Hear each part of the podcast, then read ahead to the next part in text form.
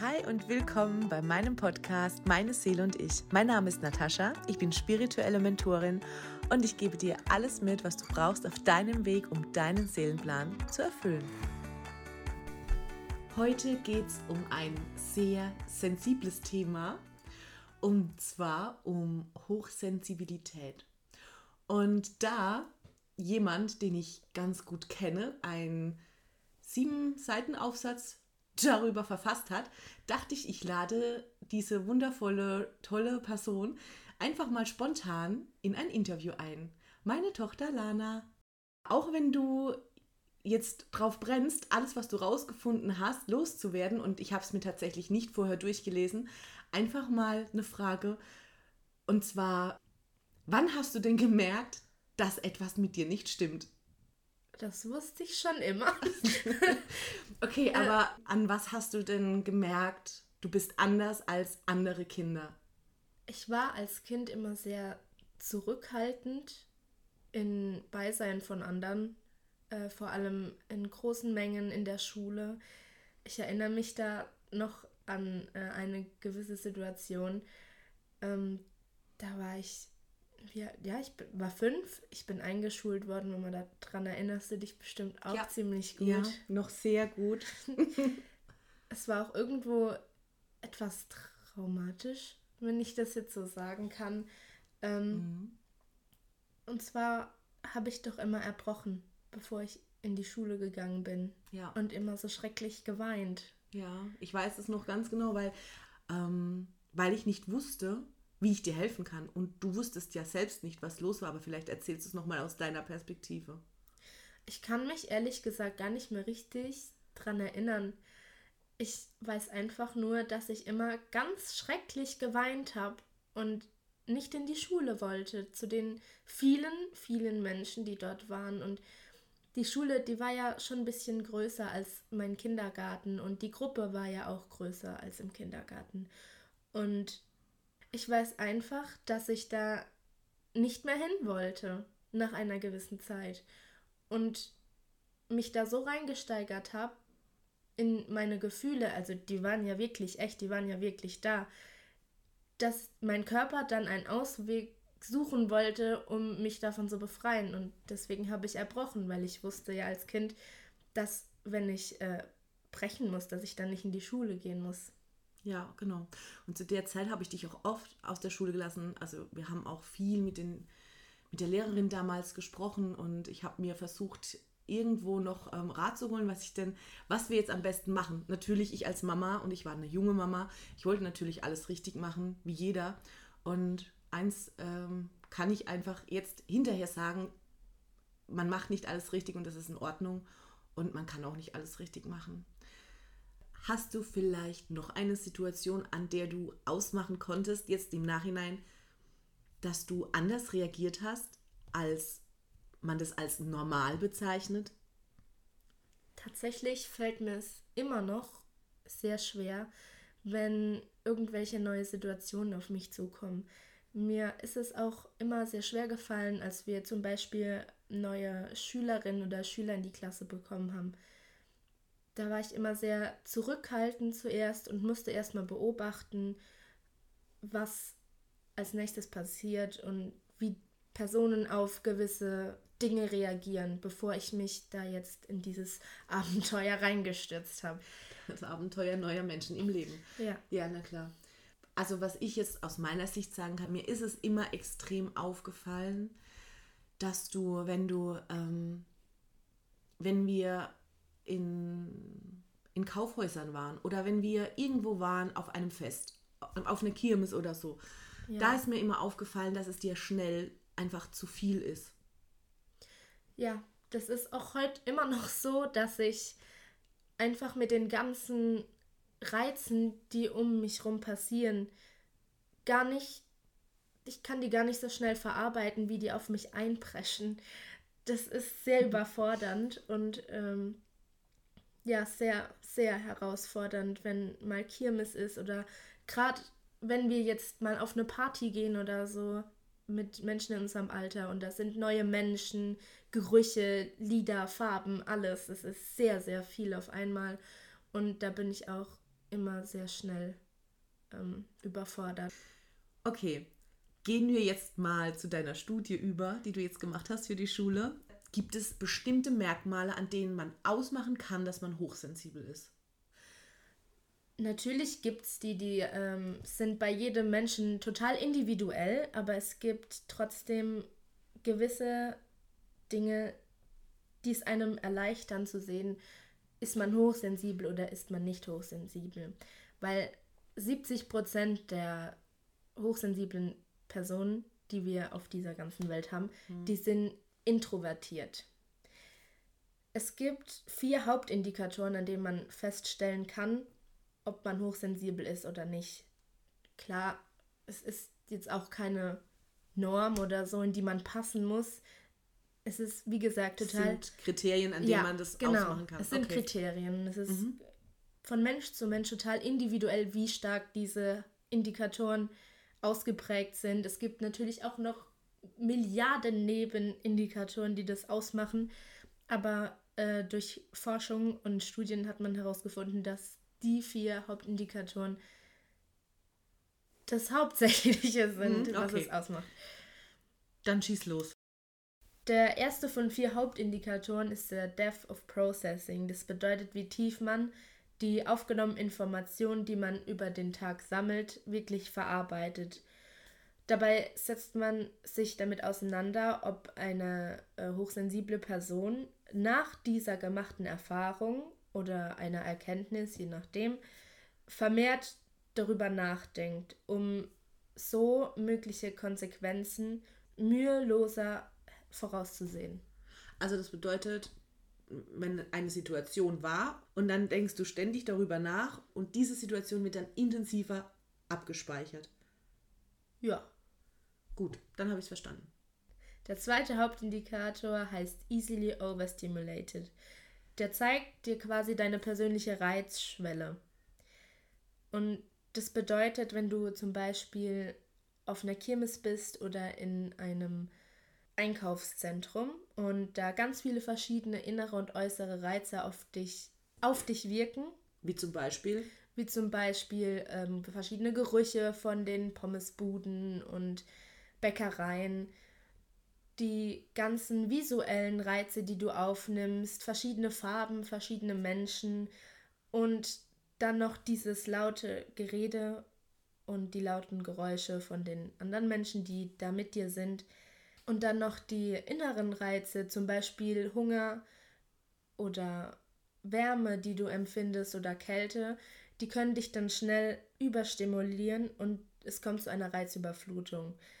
Kann man sagen, dass das auch oft ein Auslöser ist für eine Panikattacke, wenn man unter vielen Leuten ist? Also, dass das nicht unbedingt immer gleich ähm, Klaustrophobie ist, sondern dass es einfach diese Aneinanderreihung von Reizen sein kann?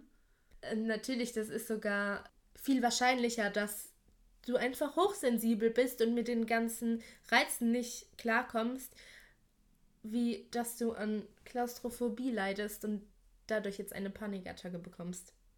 Dieser Indikator ist auch häufig äh, mit Verhaltenshemmungen während neuer Situationen verbunden. Ich habe ja vorhin erzählt, dass ich, wenn ich neue Schüler in die Klasse bekommen habe, dass ich immer eher zurückhaltend war und erstmal beobachten muss. Und das ist ein sehr großes Merkmal für diesen Indikator. Okay, also mit neuen Situationen dann erstmal abwarten und abzuschätzen und dann erst auf diese Situation zuzugehen. Genau. Und lustigerweise ist es auch eine Überlebensstrategie von über 100 Tierarten. Die schauen sich erstmal die Situation an mhm und werden erst aktiv, nachdem sie abschätzen können, ist es gefährlich, ist es ungefährlich. Okay, also von dem her ist es ja eigentlich eine gute Eigenschaft. Richtig. okay.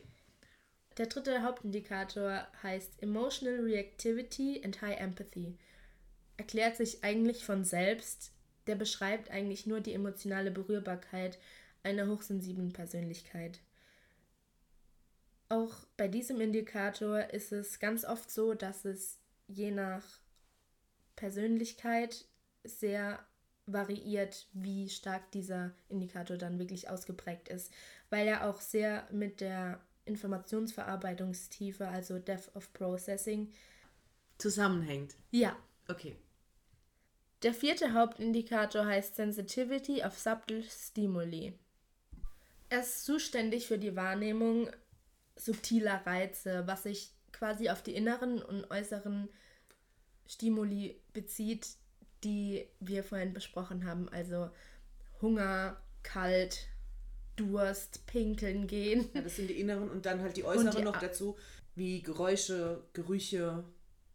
Genau, dieser Indikator bezieht sich aber auch auf emotionale und soziale Hinweisreize. Also zum Beispiel, wenn jemand jetzt traurig aussieht, nimmt man das ja auf als Reiz und der wird dann im Gehirn verarbeitet. Okay, also das ist praktisch ein Mitgefühl. Ja, zum Beispiel. Das ist dieser Indikator, der uns hochsensible Menschen so extrem empathisch macht. Das bedeutet, wir können uns halt noch viel mehr reinfühlen. Wir fühlen das wirklich. Also das kann ich bestätigen. Ja, wenn ich ich, auch. Ähm, also es ist nicht nur so, wenn ich einen Film schaue, dass ich ähm, ständig losheulen könnte. Es ist wirklich so, dass wenn ich für irgendetwas Dankbarkeit empfinde oder was ich jetzt auch öfters mache, dass ich mich wirklich mir wirklich bewusst mache, wie dankbar ich für sämtliche Dinge bin in meinem Leben und ich heule. Also ich heule sofort. Also das ist mir tatsächlich auch schon aufgefallen. Es war aber auch immer so. Ja, das ist mir auch schon sehr oft aufgefallen, dass es mir persönlich auch ziemlich schwer fällt, mich da abzugrenzen. Aber mittlerweile habe ich dann einen sehr guten. Sehr guten Trick. Ja, Den kannst du uns ja dann mal noch verraten. gerne. Okay. Anhand von diesen vier Merkmalen kann man schon sagen, dass jemand hochsensibel ist. Ja, es gibt auch sehr viele Tests anhand dieser vier Hauptindikatoren, die man im Internet findet. Die man machen kann, um dann zu gucken, ist man hochsensibel oder nicht. Okay, dann suchen wir dann nachher mal zusammen einen raus und verlinken den einfach unter dem Podcast. Ja, Perfekt. das ist eine sehr gute Idee. Sehr schön. Du hast jetzt über die Zeit ja Tricks entwickelt, um mit deiner Hochsensibilität umzugehen. Du durftest deine Hochsensibilität ja auch immer leben und dadurch hast du natürlich auch früh schon gelernt, damit umzugehen. Kannst du vielleicht ein, zwei Tricks sagen, die du jetzt hast, um besser in Situationen umgehen zu können, in denen Hochsensible Schwierigkeiten haben? Ja, sehr gerne. Mir fallen immer wieder die Situationen ein, Menschenmengen. Das ist die schlimmste Situation, in die du reingeraten kannst. Menschenmengen, viele, viele äußere Reize. Mein persönlicher Trick ist es, mit Personen hinzugehen, denen ich vertraue, die wissen, was sie machen müssen, wenn es wirklich mal zu einer Reizüberflutung kommt. wie auch immer die sich äußert. Ne? Also die muss sich ja nicht Richtig. in einer Panikattacke Genau. äußern, sondern da kann auch mal eine Übelkeit, also der Körper reagiert. Wie der reagiert, ist ja auch genauso individuell wie die verschiedenen Ausprägungen der Hochsensibilität. Richtig. Und ich konzentriere mich, wenn wir nicht im Freien sind, auch immer ganz stark darauf, wo der nächste Ausgang ist. Und versuche mich auf einen Reiz zu konzentrieren. Und dieser Reiz hat meistens mit einer Person zu tun, mit der ich gerade dort bin. Also zum Beispiel führen wir ein Gespräch oder ich werde an der Hand genommen und gestreichelt und ich konzentriere mich dann auf dieses Gefühl. Das funktioniert immer sehr gut. Es klingt total banal irgendwie und total klein, aber das ist das, was für mich am besten funktioniert. Mhm. Praktisch die anderen Reize auszublenden, indem du dich auf einen Reiz konzentrierst, der dir vertraut ist und den, der gut für dich ist. Genau. Man darf nicht außen vor lassen, dass es trotzdem echt brutal anstrengend ist, sich dann dauerhaft auf diesen einen Reiz zu konzentrieren. Es kostet verdammt viel Kraft teilweise und es ist mir auch nicht möglich, das dann so vier, fünf Stunden in dieser Extremform zu leisten, sondern da muss ich mich auch mal aus dieser Situation entziehen und dann brauche ich auch eine halbe Stunde, Stunde, bis ich dann wieder in diese Situation kann. Du gehst unheimlich gut damit um. Und es ist jetzt nicht nur das einzigste Menschenmengen, mir fällt jetzt gerade noch was ein. Und zwar sind das, ähm, man hat tatsächlich auch ein, eine, einen Namen dafür gefunden und wieder in eine Schublade geschickt. ähm, wie heißt es? Misophonie. Misophonie, ja, das bedeutet, äh, man ist sehr empfindlich gegenüber Kaugeräuschen. Aber auch da haben wir ja eine Lösung gefunden oder einen Trick und wir machen halt jetzt immer Musik an. Ja, also wenn wir zusammen essen, du bist sehr extrem, extrem überempfindlich, wenn jemand neben dir sitzt und isst diese Geräusche. Und wer, wer das nicht weiß, also wenn dein Gegenüber das nicht weiß, dann kann das schon extrem zu Streit führen. Ne? Also, das hatten wir auch schon so oft, als meine Freunde zu Besuch waren und die wussten das einfach nicht. Ja, oder gerade neue Freunde, ne? Ja, also deine richtig. älteren Freunde, die wissen das ja alle. Ja, man möchte dann auch nicht gleich mit der Tür ins Haus fallen und sagen, äh, ich kann dich nicht kauen hören. Ja, weil jemand, der nicht damit, der nichts damit anzufangen weiß, kann darauf auch gar nicht reagieren. Und deswegen Musik anmachen, ja. okay, ich glaube, wir haben hier echt ein tolles Thema angesprochen. Wir haben hier auch, glaube ich, ein bisschen aufklären können, was es bedeutet, hochsensibel zu sein und mit Hochsensibilität aber gut umgehen zu können. Und ich glaube, am wichtigsten ist wirklich, seine Energie zu klären. Ja, also auch in seiner Energie zu sein, sich rausziehen zu können aus Situationen, dass man aber auch keiner Situation ausgeliefert ist. Lana, aus deiner Sicht, was ist denn der Mehrwert, den du aus deiner Hochsensibilität ziehst? Ich glaube, das, was mich am meisten abholt, ist die Empathie. Ich verspüre sehr, sehr viel und sehr hoch auch Empathie für andere Menschen. Sie müssen sich gar nicht mehr öffnen oder mit mir reden. Ich weiß einfach, was los ist und so kann ich ihnen helfen, ohne dass sie sich wirklich ja, öffnen müssen. Könnte man auch sagen, du nimmst die Energien eher wahr? Ja, ja, viel, viel mehr, viel verstärkter auf jeden Fall. Und wenn man sich über die Hochsensibilität bewusst ist, kann man sie auch viel effektiver einsetzen. Gerade anderen Menschen gegenüber oder auch in Berufen. Ja, natürlich. Also ich möchte meine Hochsensibilität und diese Empathie ja auch später zum Beruf machen und in die Psychologie gehen. Lana, mein Schatz, ich bin sehr stolz auf dich. Ich finde, du hast einen tollen, ähm, du hast eine tolle Recherche gemacht und ich sage deiner Lehrerin einen schönen Gruß, wenn sie hier zuhört. Es soll dir bitte eine Eins geben. Ich hoffe auch, dass meine Lehrerin das so sieht jetzt. Ja, natürlich. Ich tue, was ich kann. Siehst du, ich unterstütze dich. Ich, unter, ich unterstütze dich doch, wo ich kann. Was vielleicht noch ganz wichtig wird zum Schluss, dass eine Hochsensibilität derzeit auch noch nicht als Krankheit deklariert ist. Und ich hoffe auch, dass es niemals so sein wird, denn Hochsensibilität ist wirklich ein Geschenk. Auch durch diese Hochsensibilität hast du ja deine medialen Fähigkeiten entwickeln können, viel ausgeprägter, als das normal möglich ist. Genau. Aber darüber sprechen wir mal in einer anderen Folge. Danke, dass ich dabei sein durfte, Mama. Sehr gern, mein Kind. Ich freue mich schon auf eine weitere Folge mit dir. Ich mich auch.